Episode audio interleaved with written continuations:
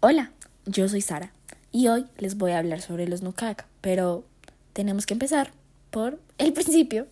¿Quiénes son los Nukak? Los Nukak son un pueblo de grupos pequeños, sin muchos grados de jerarquización y dispersos entre sí. Su estructura sociopolítica es sencilla, característica que les costó varios desplazamientos forzados por otros pueblos indígenas con sistemas organizativos más complejos.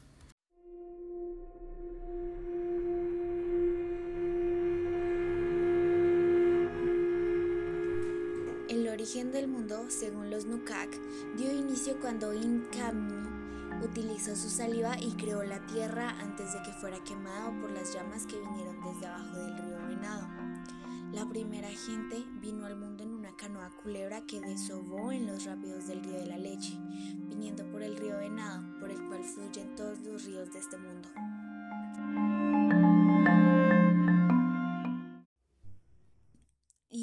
Incabni obtuvo la noche. El sol estaba detenido y al tumbar el árbol de Yese formó el río. Los jaguares se alimentaron del clan de Incabni y este los vengó al darles la muerte con el rayo.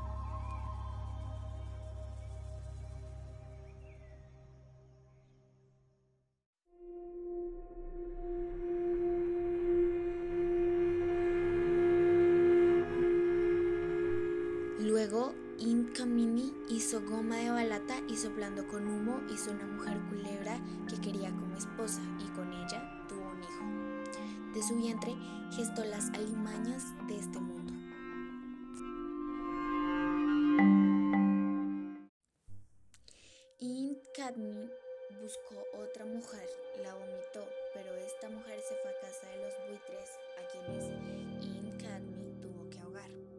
Después de la búsqueda de miel tuvo que matar a su mujer, entonces Inkamini bailó con tranquilidad mientras se elevaba al cielo. Entre los recónditos ríos del Guaviare e Inidera del sureste del país vivía Ikal, un chico de 19 años con un tono de piel moreno, dado por los rayos del sol al estar a la intemperie de un clima tan húmedo como lo era su territorio con facciones gruesas sumamente marcadas, estaba siempre junto a Mainki, su hermana menor de 14 años, con el mismo corte de cabello, piel igual de morena y rasgos semejantes a los de su hermano, juntos siendo miembros de la tribu Nukak que existía desde 1993, reconocidos por ser la última tribu nómada de Colombia.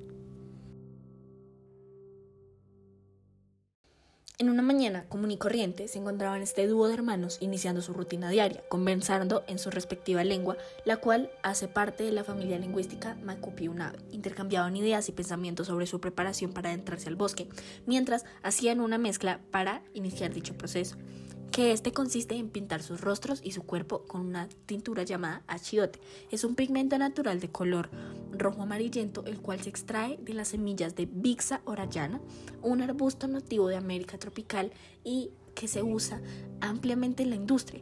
Este tribu usa esta clase de pintura natural como armadura emocional para afrontar sus desafíos que conlleva su estilo de vida nómada en las selvas. Ya con sus rostros y cuerpos semidesnudos, usando solo unos taparrabos y adornos como manillas, collares y coronas hechas de flores, listos van a juntarse con el resto de su familia para que los hombres den el comienzo a su travesía adentrándose en el bosque en busca de alimento y suministros para poder cubrir sus necesidades básicas. dejando a Mainke para quedar sola con el resto de las mujeres de la tribu, las encargadas de trabajos menos riesgosos, como lo son hacer manillas y demás artesanías para uso propio. Diseños de cada tejido identifican a la mujer que los elaboró y al grupo al que pertenece, hechas a mano con fibra de cuambre, teñidas con pigmentos naturales, materializan la relación con el mundo de arriba. Además, se encargan del cuidado de los niños que aún no están en edad para ir a cazar junto a los demás hombres y en el área de la cocina, acompañando a todos sus trabajos con cánticos durante todo el día. Por otro lado, Ikal va a la par de los demás varones de su tribu, dando pasos con cautela y sigilo para no hacer demasiado ruido y así no espantar a sus presas, equipados con sus cerbatanas de 3 metros y dardos venenosos impregnados con curaré, un veneno hecho de hasta 5 plantas diferentes, y algunas a veces usan lanzas llamadas cafuches para la cacería de cerdos salvajes, aunque la mayoría de su tiempo los centran en buscar sus presas, como diversos tipos de monos, pescados, especies del monte, tortugas, insectos, larvas o encontrar frutas de las palmas, frutos secos y miel, otra parte de su tiempo lo utilizan para buscar leña, plantas con diferentes fines, como lo es la medicina, preparación del veneno para los dardos, ahuyentar a los insectos, etc. En lo que transcurrió el resto de la mañana de manera habitual hasta la tarde, ese día era algo especial para Ekal, ya que se casaría ese día. Luego de estar un tiempo cortejando a su amada con presentes y regalos, por fin llegó el día de su casamiento. Maín que recibe a Ikel de la misma manera que lo hace hace años cada vez que éste llega de casar.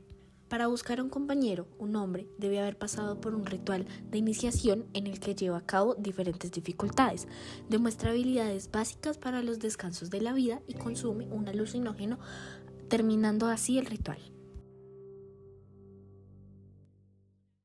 La zona social es el escenario para bailes, juegos y otras actividades. Alrededor de esto practican el arte de pintar en cuerpos y rostros, porque utiliza los tintes de especies como el ya nombrado achiote y eoro. La depilación es un ejercicio de hombres, mujeres y niños regularmente que elimina el vello de la frente y las cejas, con un poco de jugo de plantas.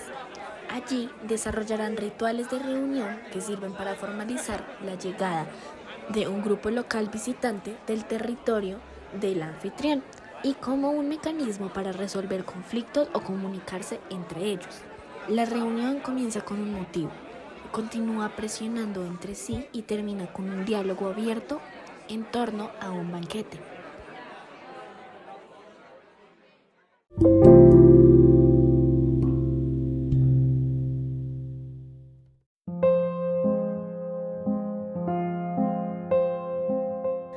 Al llegar la noche, los cánticos comienzan a tornarse tristes por los anteriores pertenecientes de la tribu que murieron con el pasar de los años y con distintos problemas que se le presentan. Algunos murieron por enfermedades o las cuales no podían tratar sin medicina más moderna de la obtenida. En ese entonces, las enfermedades como varicela podían llegar a ser letales. También los muertos en los casos de deforestación o violencia. Familiares de Ical y Mainque murieron en algunos de estos lamentables casos, entre ellos sus padres, siendo parte de las cifras que demuestran que esta tribu está en peligro de extinción. Por eso, cada vez que haga la noche, los recuerdan con cánticos haciéndolos honor por cada destello de voz. En este lapso de tiempo, aunque lamentan las muertes, la noche es el momento en donde los espíritus llegan. Venado y Danta son unos espíritus de los muertos, por la cual razón se cortan los cabellos ya que piensan debe espíritus de los muertos que permanecen en el bosque pueden llevarlos mediante estos. Para ellos existen dos mundos. El de arriba, socialmente conocido como el cielo, donde vivirán los árboles ancestrales y los espíritus de las personas difuntas, los cuales, según las creencias, viven cantando y bailando, ya que no necesitan del sueño, porque en el cielo la noche ya no existe. El de abajo, socialmente conocido como el infierno, donde las dantas y los venados tienen poblados. Y el punto intermedio sería la Tierra.